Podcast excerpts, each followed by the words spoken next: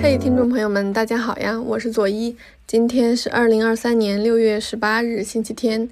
您正在收听的是《黑 book》读黑书的第十八期。我终于回来了。前段时间呢，就非常非常的忙碌，又出差，然后又遭遇了非常非常多，感觉我从出生到现在所有的苦都在这段时间吃掉了，就给我的精神和身体都造成了巨大的打击。今天我在按摩店躺了一整天，然后才稍微恢复了一点点元气。不过呢，播客还是要录，因为我越来越觉得，就越是疲惫，越是痛苦，不管是身体上的还是精神上的，读书永远都是我的第一疗愈神器。就是在出远门的路上，然后在陌生的酒店难以入眠的夜晚，都是。阅读把我一次又一次从焦虑不安中拽出来，给我带来一丝丝来之不易的安宁。那么今天就想跟大家聊的呢，就是我出差路上读完的《以鸟兽之名》这本书，是作家孙平在二零二一年出版的短篇小说集。这本书号称是他的山林系列小说，顾名思义就是和大山、树林有关。全书呢一共有三个短篇，分别是以鸟兽之名、骑白马者和天雾虚。每一篇呢都写了主角从都市回到山林，与草木鱼虫、山川河流、遗落的村庄、嗯古怪的村民。等等发生的一系列的故事，我会从反目的叙事、新移民概念和志怪色彩这三个方面，简单来聊聊这本小说的巧妙之处。总之就是强烈安利大家去读。那首先是反目的叙事，嗯，这三篇小说它其实都有点悬疑的色彩，或者说其实都是涉及到找寻答案这样一个过程。但是作者呢，从来就没有让寻找的过程有他期待的结果。怎么理解呢？就是开篇先设置了一个谜题，全篇就都在找这个谜题的谜底。但是呢，到了结尾却并没有交代谜底，这个就非常有意思。因为我们在文学，尤其是在戏剧里面受到的教育，永远是效率型的，或者说是完满型的，也就是著名的契诃夫的枪。他说，如果你在第一章中说有一支挂在墙上的步枪，在第二或者是第三章中，它绝对必须开火。如果它不打算发射，那就不应该挂在那里。但是呢，这本小说里面它偏偏是反着来的，在开头会非常明确交代要找什么，找着找着呢，似乎就都忘了，或者说似乎读者自己也渐渐对谜底不感兴趣了，转而走向了其他。那么我就简单讲一讲这三个短篇小说分别讲了什么样的故事，然后来说明作者是怎么做了这样一个反目的的叙事的。比如说第一篇，嗯，它的名字就叫以鸟兽之名。那主角我呢是一名没有什么名气的悬疑作家，叫李建新。他感觉非常非常的焦虑，于是呢就在一个春天桃花盛开的时节回了老家。赏花的同时呢，去寻找一些写作的素材，刚好就真的有素材。就是他回到家之后，他妈妈跟他说，他的小学同学杜迎春在山上被杀了，而且尸体还被烧了，并且脖子上的金项链还不见了。而且这件事情距发生已经过去了一个月，凶手还没有找到，只知道他死前相好的是个山民，住在移民小区。那这个小区呢，就叫大足底。足底就是那个脚底的意思，就是大足底，就是大脚底的意思。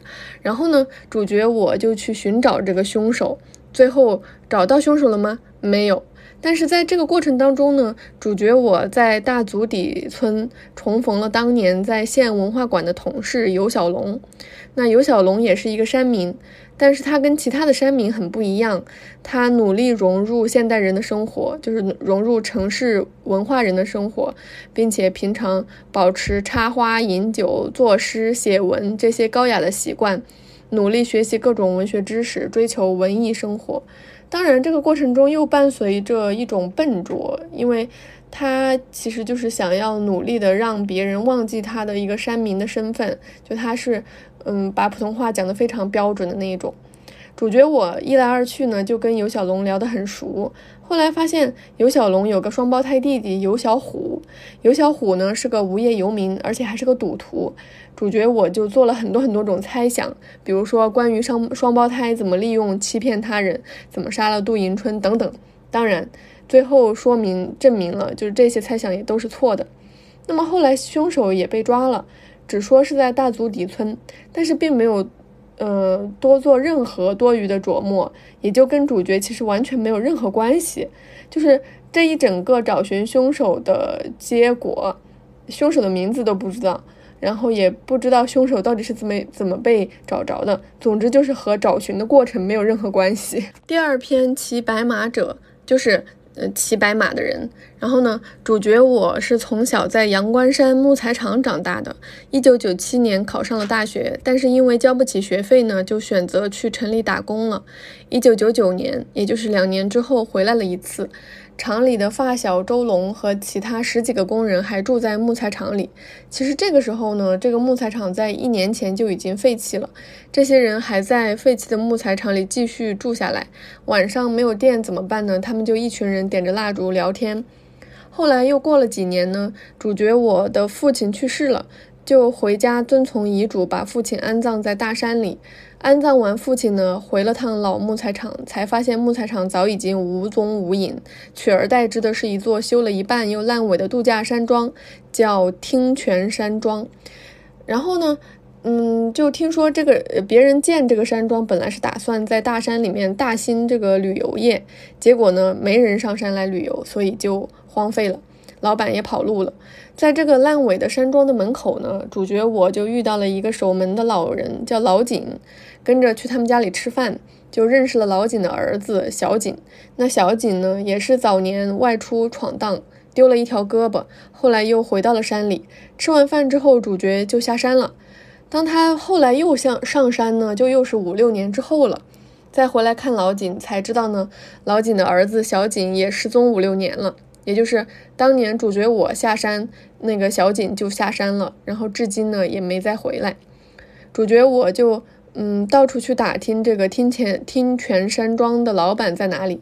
这个人叫田立生，几乎所有的山民都知道他，因为田立生当年也是个山民，后来下山做生意发了财，就回来建山庄，山里人都把地租给他，给他打工。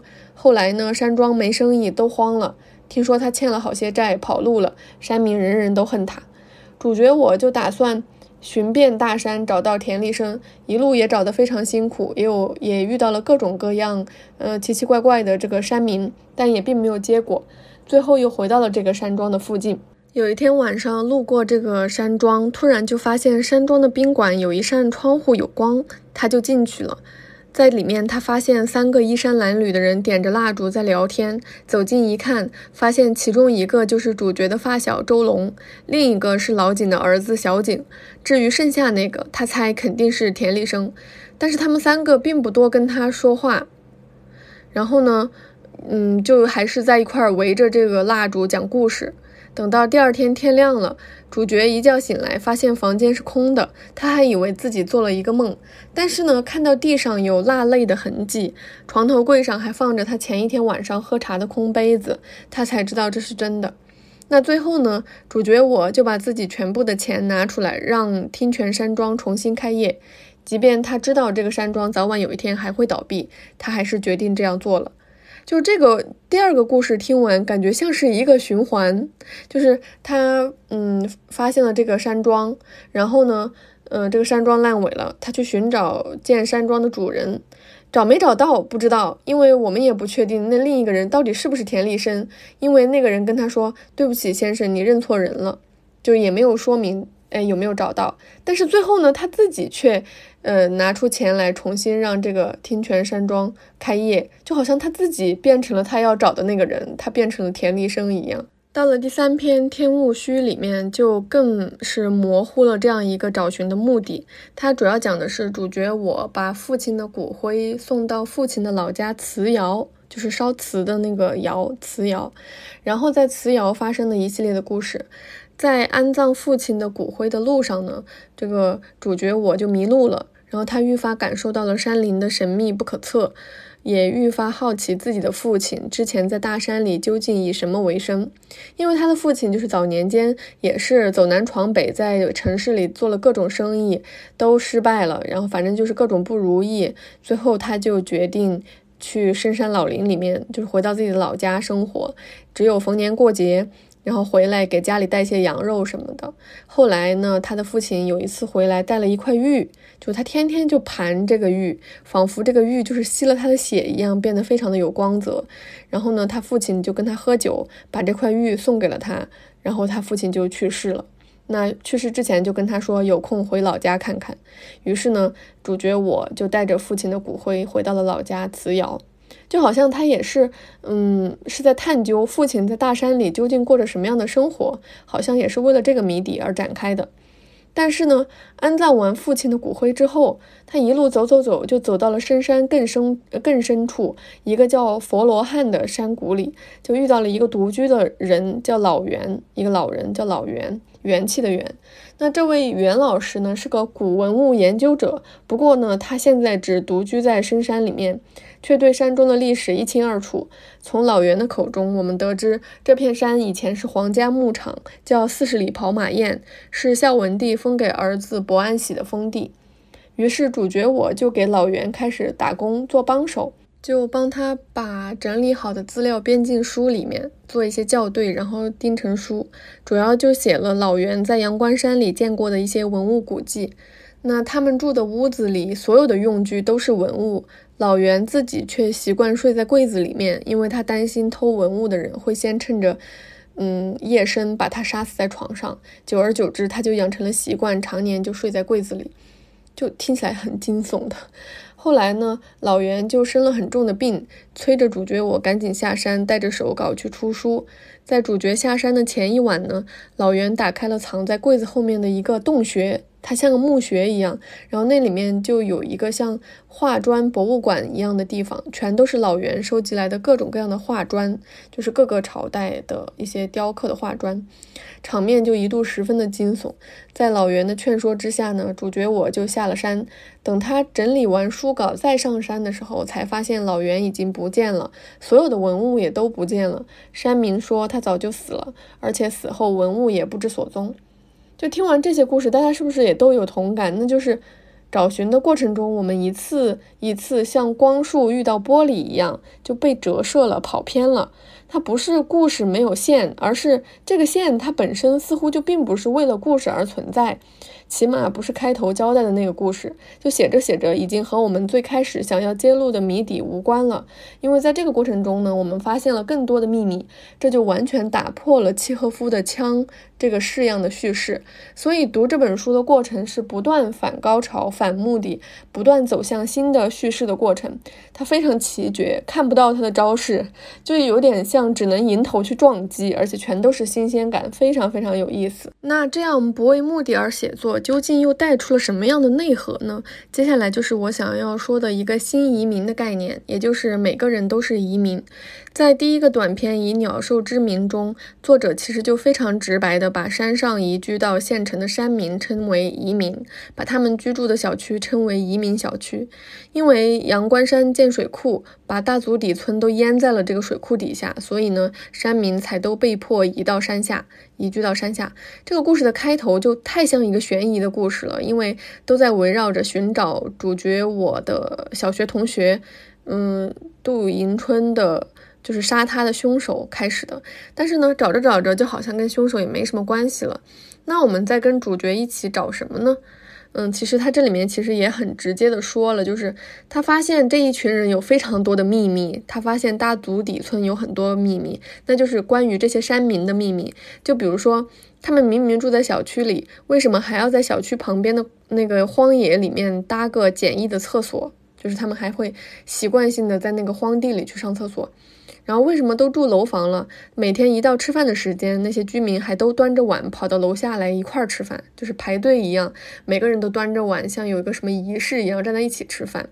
然后为什么所有的居民都对主角我寻找凶手这件事情保持高度的警惕？他们深刻的怀疑他们中有汉奸，意思就是说，他们其实所有人都在集体保护这个凶手，不想让任何人发现。然后，比如说尤小龙的母亲，她是假装聋哑的人，因为她是从四川被贩卖到大山的女人，所以在经过了一系列毒打和折磨之后，她决定假装又聋又哑，这样呢，她就是一个弱者的身份，可以受到嗯，还保持着基本的一些本性上的善良，这些呃居民的保护。而关于主角我嗯认识的这个之前在县文化局。工作的同事尤小龙，这个就有更多更多的秘密了。因为以前他们一起在县文化局工作的时候，尤小龙就有点，嗯，神出鬼没。就是他们两个经常晚上比赛加班，就是两个人下班了都不回家，然后都点着一盏灯，但是他们都在写作，嗯，那个时候都在写文章。那尤小龙就是每天都写到深夜，他们两个就是互相暗暗的较劲，就觉得。如果我先他而走了，那么我注定就会成为一个平庸的人，而他早晚会成为写作大家。然后，所以他们是有这样一段渊源。所以到最后，他去那个大足底村寻找凶手的过程当中，就有大篇幅是他跟尤小龙交涉的过程。他到尤尤小龙的办公室里跟他一起喝酒，然后就就重点写了他桌子上有一个花瓶，会根据不同的季节插不一样的各种各样的花，然后跟他喝酒，然后拿出他自己写的文章给。他看写的全部都是山里面的，嗯，什么样的季节开什么样的花，然后什么样的季节有各种各样的鸟类，全部都是各样的鸟类、兽类，就是他们怎么样过他们的生活。然后尤小龙就非常的希望说，嗯，让作者我可以拿着他写的手稿去写书，并并且成名，把山里的秘密公之于众。而尤小龙自己不能这样做，为什么呢？因为他怕所有跟山民有关的书写出去以后，他就会被山民认为他是汉奸。嗯，因为他们所有的共同的生活习性都是不足为外人道的，包括他们平常，呃，比如说像这种呃买卖人口的，然后比如说像这个嗯山里的年轻人。到了山下之后，都成了无业游民，在外面当混混的，等等的这些故事，他都不能够以一个山民的身份对外道出，但是呢，他都一一的写在了这个书里，想让，嗯，作者想让主角我看到，想通过主角我的手去写出他们大足底的故事，写出这些山民的故事，就感觉读到这里就特别像，嗯，那个叫什么迪士尼有一部动画片啊，就叫《风中奇缘》，叫。Pocahontas，它讲的其实就是最开始的那个美国印第安居民遭受殖民的这个过程，就是怎样从山民走向现代生活。其实从这个嗯角度来看，嗯，大自然中的这个古老的山民。被现代化，就是被迫走向现代化的这个过程当中，他们本身也成为另一种身份的移民。他们不是简单的从山里走向山外的这样一个过程，他们更像是从一个时间段上，就是他们从一个传统的文化的过程跨越到一个现代文明的社会。这是一种两重身份上的移民的这个标签，我觉得特别神奇。就比如说尤小龙，在他身上展现的非常明显，因为他一方面在县文化局工作，他有着。很体面的收入，然后呢，他又过着非常高雅的文人雅士的那种，有点像隐居的。文艺生活，可是呢，另一方面，他家里却藏着一个跟他一模长相一模一样，但却是一个混混、无业游民，又像一个赌徒的一个呃弟弟。然后他的母亲却是从遥远的四川被贩卖到大山里面，为了活下去而装疯卖傻、装聋作哑的一个女人。就是他的身份是非常割裂的。一方面，他身上有着最古老原始的秘密，就是只有在落后的山村发生的这样的故事。另一方面，他的身上又有着努力去融入现代文明生活的这样一一一一一种嗯信号。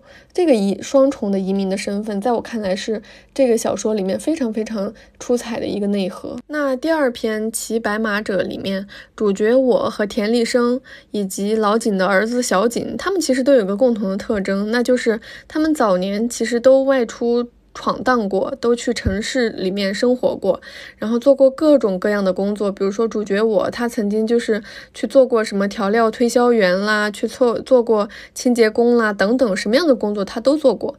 然后后来呢，他们又都嗯。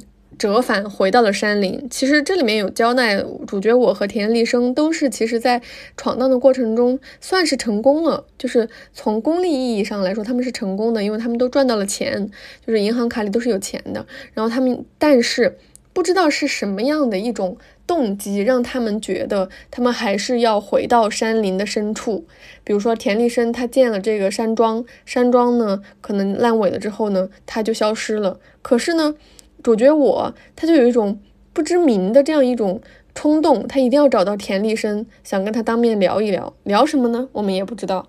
最后他没有找到田立生，他好像也不找了。完了之后他干什么呢？他拿出他所有的积蓄。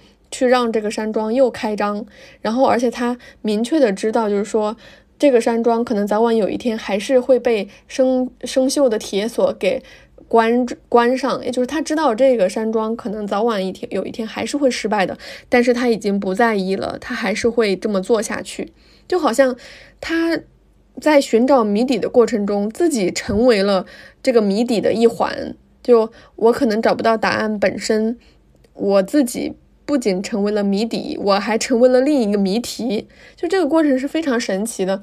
我们知道有非常多，嗯，从山里出来走向现代社会的人，后来又回到了山里。但我们不知道，嗯，这些里面的原因到底是不是可以列出个一二三？就是这样一种朦朦胧胧的，呃，出走之后又归来的这样一种感受，是一种移民折返现象。到了第三篇《天物虚》里面就更神奇了。天物虚啊，我先解释一下这个字：天就是天地的天，然后物就是物品的物，虚呢就是那个土字旁一个虚，就是那个虚，就是天物虚。怎么说呢？这个概念听起来就是有点像这个山里就是一个巨大的容器，它承载着很多的文物，这个意思。这一篇就几乎完全是写了深山更深处的人，就有点像，嗯，他已经说明，呃，这个山里的山民，他们都是古代什么什么鲜卑贵族的后代，就是写他们至死不下山，在山里到底过着一种怎样的生活。因为其实这三篇互相是有勾连的，就他前面有说，嗯，比如说在第二篇《骑白马者》里面写我的这个。发小周龙在山里怎么过？我问他在山里怎么过呢？那个周龙说，在山里有什么过不去的呢？在山里永远是可以自给自足的，比如说喝水就可以喝山泉水，然后想吃饭菜就是可以在地里种，然后想吃牛羊肉就可以自己放牧养牛羊等等，全都是可以自给自足。包括晚上没有电怎么办？他们就一圈人点着蜡烛聊天。那主角我还将信将疑，就是半信半疑的。结果呢，等晚上一停电，果真他。们就点起蜡烛聊天，然后主角我也加入了他们的聊天，然后才发现真的就是一聊就聊的停不下来。虽然事后他们都忘了自己聊了些什么，但是没有电的日子，他们用蜡烛在聚在一起讲故事，这个过程确实就是已经完全可以自娱自乐，他不需要任何现代社会提供什么样的能量，比如说电力来替他们消遣那些多余的时光。然后，嗯，天物虚这篇其实更有意思的一点就是讲这个老袁他怎么看待山里的这么多文物，因为，嗯，之前就交代这个山它其实是非常神奇的，山可以从山的岩石里面看到很多像贝壳啊、鱼类的这种化石，就是它生动的描绘了什么叫做沧海桑田，就是以前这里都是海，然后里面有非常多贝类的东西，经过这个，嗯，地壳运动等等，过了很多年以后。这些化石全部都在山上的岩壁里出现了，就是他讲的这个大山，它承载了非常非常嗯古老的历史。这里面就讲老袁他是怎么看待这个文物的。就比如说他们家里有老袁住的这个地方，到处都是文物。他是通过主角我的视角来写的。我先念一下这个原文哈，就是我发现这屋里的很多文物都以自己的方式活着。我们每日盛土豆用的是一只笨重的大碗，偶尔一次，我洗碗的时候看到碗底刻着一个蓝章“德兴堂制”，是乾隆年间的青瓷碗。我们洗脸用的那只脸盆，我总觉得造型丑陋古怪，长着三只脚，上面刻着青铜的兽纹，看起来很是很是不祥。后来才知道，那根本不是什么脸盆，是一只周代的仪，就是。嗯，是一个鼎，就是古代用来灌洗用的一个鼎。一旦知道了他的身份，吓得我连洗脸都战战兢兢。我看老袁的肥皂盒很脏了，想着帮他刷洗一番。洗着洗着，竟发现是一件凤头形状的玉器，连忙翻过来一看，背面刻着一行字：乾隆三十七年内务府督造。我喝水的杯子是一只汉代的晨露杯，据说是古人专门用这种杯子来接清晨的露水，并视为琼浆。然后就讲了主角我有一次不小心把一只陶罐给摔碎了，然后他就惊慌失措的呆立在那儿，半天都说不出话来。但是老袁却一点都不。嗯，伤心。老袁一点反应都没有，然后只说了一句：“碎了就碎了嘛。”然后主角我呢就说：“这可是文物啊，很值钱的，也太可惜了。”老袁的脸上表情纹丝不动，他是这样写的：老袁目光冷冷地瞥了我一眼，说：“你知道他们是什么朝代的？它上面刻的是什么花纹？”我茫然地呆立在那里。只听他又说：“这上面是西周特有的一面坡式纹，你都不知道一只陶罐里到底有多少文化，那你看到的就是一只不值钱的装水罐子，怎么就说它值钱了？”我最讨厌你们见到文物就想它值不值钱。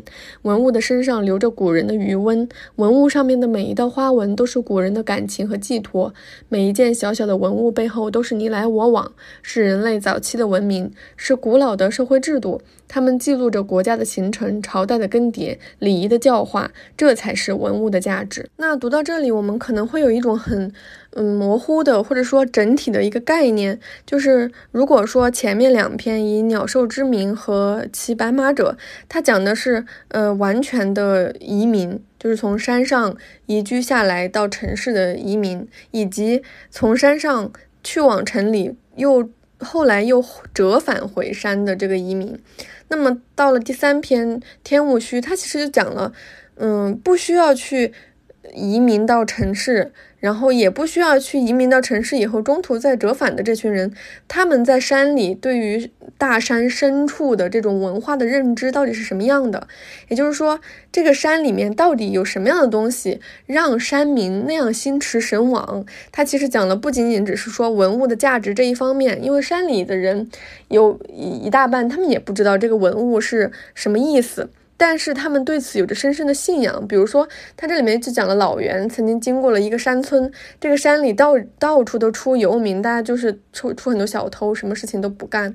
后来老袁就路过他们村，说他们村都是什么什么，嗯，鲜卑贵族的后后代，嗯，他们天生就是贵族，是因为避难才到这儿来的。后来这个村庄就突然开始。一切都欣欣向荣，所有人都发愤图强，把这个参呃山庄建立的特别好。然后他们还建立了自己的祠堂，在祠堂上写了非常非常体面的这种对联，就是他他会讲一个这种文化上的影响力会给这些山民的具体行动带来一些什么样的具体的影响。然后这里面还专门说了。主角我就问老袁说：“是真的吗？他们真的是这个贵族的后裔吗？”老袁说：“嗯，你先不分，不要去追寻真假，反正这些山民是相信了。”所以他就会在想，山民到底是靠什么生活的？他们对于现代文明真的有什么样的依赖吗？并不是。他从物质上，他们可以完全的山里自给自足；他们从文化制度上，他们完全可以通过这种古老的宗祠的制度一代一代繁衍下去，并且自得其乐。他并不需要。他完好像似乎根本不需要融入到现代文明之中。但是这样一种自给自足、不需要融入到现代文明之中的想法，是不是完全是一种空想？我觉得，其实在这方面，作者用了很模糊的处理方式，而且是有非常多矛盾的元素的。就比如说刚刚有提到的那个村，他们之前都是无所作为，后来得知自己是贵族的后代之后，就发愤图强，然后这个村里还出了好多名大学生。哎，这个地方就非常有意思，就是为什么他们最后去判断这个村里的人有没有出息，他的基本的判断标准还是说这个村里有没有大学生去大，就是去大城市，还有村里的这个人年轻人去了上海等城市拼搏闯荡，是这样一个标准。哎，一下子这个方面就变得很有趣。一方面，我们觉得深山更深处的这些山里山里人，他完全可以独立。于是，就是他可以在山里自给自足，怎么怎么样？他们各方面文化上、精神上、法度上、物质上完全可以独立。那另一方面，他们却已经渐渐的、不知觉的融入到了这种现代文明的评判标准之中。他们觉得自己这个村子一切向好的这种标志，其实就是他们文明化了。他们建起了自己的宗祠，然后在上面用文字很整齐的写了，就是他们的一些呃。规训完了之后，他们的后代年轻人都可以到大城市里去生活，而这个就非常的矛盾。所以就到了这里最后一部分，我想说的就是这。整本书的一种神话色彩，不是或者说不叫神话色彩，是一种志怪色彩，就真的非常志怪，感觉像是在读一种现代聊斋，就有很多东西你听你听起来就感觉又非常的遥远，一但同时又好像离你很近，然后同时又觉得非常的怪异，甚至有的时候是非常的惊悚。就比如说有一点，就之前有讲过尤小龙的妈妈，就他在讲，嗯。有有有，嗯，他们在主角我在问尤小龙，就是关于尤小虎的事情，然后又问了尤小虎是不是在外面犯事儿了等等。他妈妈突然变得很警觉，因为他妈妈平常就是那种聋哑人，嗯，就是好像什么都不知道，然后就在呃村子里喜欢四处看人，就观察别人，然后喜欢那种亮晶晶的东西，就比如说镜子啊、玻璃串珠那些东西、碎玻璃什么的。但突然，他听到，呃，主角我问尤小龙这些事情，他一下子变得很警觉，就是那种眼神看向主角我，让主角我非常的害怕，一瞬间开始怀疑他是不是只是在装聋作哑。后来证明主角我的猜想是正确的，是因为他是被从四川买卖过来的妇女，因为他讲话就有四川的这种腔调，没有办法融入到当地，所以他就会一直饱受折磨，各种被打呀，然后。比如说，嗯，被买卖过来的山民被，嗯，就是他们的丈夫去世以后，他们可能还会被卖给下一个山民等等，就这种情况。所以最后这一些山民集体都不再发声了，就是他们不再讲话了。然后他的母亲就是其中一个，也是装聋作哑。这方面就觉得非常非常的惊悚，就是你感觉就好像我们看到了很多外面拐卖妇女的这种行为，就好像我们这种城市化的。程度已经很高了，离山村很远，但是永远就是有这种，比如说念了大学的大学生被拐卖到山区里，然后一待就是几十年，然后生下了很多孩子，后来精神也不是很正常，就这种人性之幽微带来的惊悚感，就是它放在一个你寻找山民的秘密的过程当中，它可能就是。像原文所说的，这里的每一个褶皱里都含着一个秘密，这其中一小个褶子里面的一个秘密，就足以让人觉得特别特别的惊悚。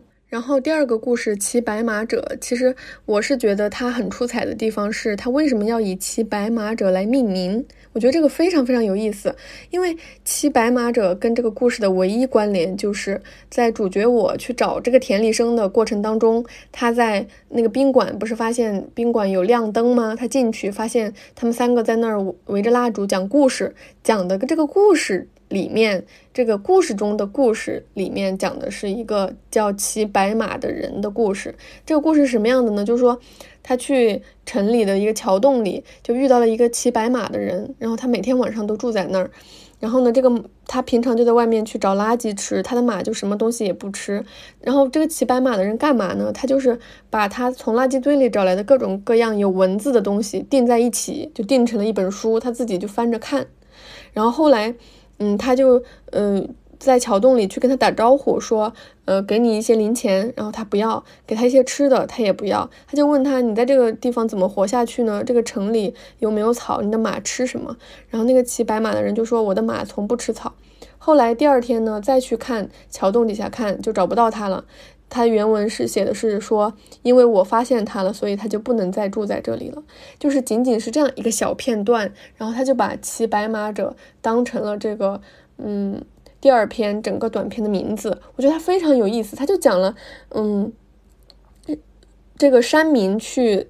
城里的一种什么样的状态？后来他又不得不离开，就是他被人一发现，他就要离开。这里面其实不止一次说到这个现象，包括主角我，他就是说他年轻的时候去城里闯荡，他希望所有人都能看到他，将来可以站在嗯什么样的巅峰上，让所有人都认识他。但是当他在城市里过了那么多年，经受过那么多之后，他希望没有一个人能记得他，没有一个人能看见他，这样就是一种改变，就是。嗯，身骑白马的人，他其实骑一个白马在城镇里的桥洞底下是非常非常格格不入的。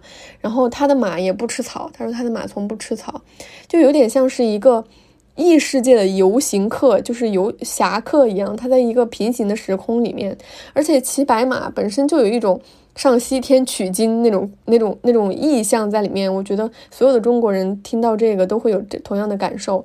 那么他又从垃圾堆里找很多文字，就那种纸张，他自己订订在一起，他就这样看，哎，是一个很怪异的动作，就有点像。好像在现代都市去取经那样一种过程，在很艰难的地方去取经，但是取到的是什么？他他从垃圾堆里定出来的文字读的是什么呢？没有人知道。就他这个故事的至怪之处就在于，好像是一种对传统文化的消解。是一种滑稽式的，是一种这种 parody，是一种滑稽式的模仿，就觉得现在社会，我们从这种最古老的文明里出发，可能每一个人都有这样一个去取经的过程，但是取到的是什么？而取经这个过程当中，你在嗯与身边的环境是否契合？这个过程当中所遭受的一系列的挣扎，它是非常非常鲜嗯对比鲜明的，这个让人让我让我印象特别深刻。那第三部分天物虚的志怪色彩就主要要体现在老袁这个人身上，就是他其实年轻的时候也跑过各种地方去看过各种各样的文物，完了之后他死之前却跟主角我展示了一个地下的墓穴，就他收藏了很多的画砖都在里面，然后呢，主角再次上山的时候发现他已经去世了。然后，山民就反映说，他死在家里，尸体都臭了，才有人发现。然后这个时候发现他山他家里的所有的文物已经全都不见了，然后就说一夜之间消失了，也没有人知道，就这种。来的时候很神奇，消失的时候又完全没有踪影的感觉，让人觉得好像一切都不像是真的。就包括结尾的时候也写了，就说主角我好像又看见了一个老头，像是老袁，就追出去看，就发现什么都没有，就好像这一切从来都没有发生过一样。这种结尾非常的梦幻，就感觉好像在山林里，其实只是受到了一些嗯奇怪的意象的指点，去发现了哇，原来这个山里有这样多的文化的底蕴。但是过后，这一切好像都没有影踪，找不到具体的证据。就像他来到这个山里，最开始遇到的，嗯，一一对人，就是一个一个老人和一个小孩儿。他们干嘛呢？他们就是用袋子去捡很多碎片，去干嘛？去准备拿到鬼市上去卖钱。就鬼市，就是每个月的十五会在哪哪哪有个鬼市，就是有很多人在那儿卖真真假假的这种陶片啊、玉器啊等等文物一样。就感觉听起来特别像个鬼故事，就是在一种异时空发生的故事。最后，我就感觉这些所有没有办法去圆其说，哈，就是没有办法说，嗯，究竟什么样的选择才是一个好的选择？比如说，山民他到底是呃在深山之中保持维护那样一种文化的底蕴，还是说他？融入到现代文明的城市之中，然后融入这个过程当中，它又应该是一种什么样的融入方式？是这种等到家被淹在水底，然后被迫出来呢，还是他自己出来闯荡呢？还是他出来闯荡一半就回去呢？这所有东西都是完全没有任何结果的，甚至在这个过程当中，因此而去山林之中寻找答案的人，他们自己都不知道为什么他们要找。就是我觉得这些所有的东西，作者都用了非常巧妙的志怪的手段，把它给朦胧化了。就是我觉得他像是好像在告诉我们，所有的这些东西，他本来就是想不清楚、想不明白的。因为这个过程当中涉及到的所有的东西都太复杂了，太复杂了，所以我们在读这本小说的时候，往往你产生这样疑虑的时候，它就会出现很多这种志怪的色彩，还有大量大量风景的描写，风景的描写是非常非常漂亮的。我觉得怎么说呢？这些志怪的色彩加上风景的描写，就让人在任何时候读这本书，你就感觉不管你身处在哪里，就比如说地铁很吵的地方，甚至上班的路上，你听一段。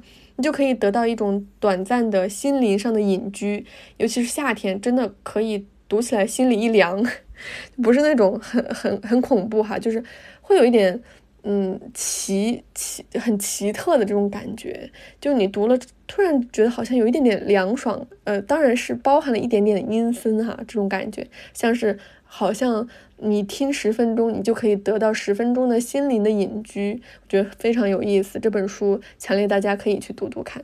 好了，今天我就聊到这儿了，啰里吧嗦也不知道自己 说了些什么。总之，可能是因为我出差在外面读完了之后，这种感受也相对来说比较碎片，因为阅读的时间也比较碎片化。然后呢，下一期我想接着来读一读孙平的另一部短篇小说集，叫《眼》。嗯，应该是几年前出的，大家应该也对它有印象。嗯，然后今天这本《以鸟兽之名》，大家也喜欢吗？然后你们最喜欢它的哪一篇呢？也欢迎在评论区跟我互动哦。我们下一期不见不散。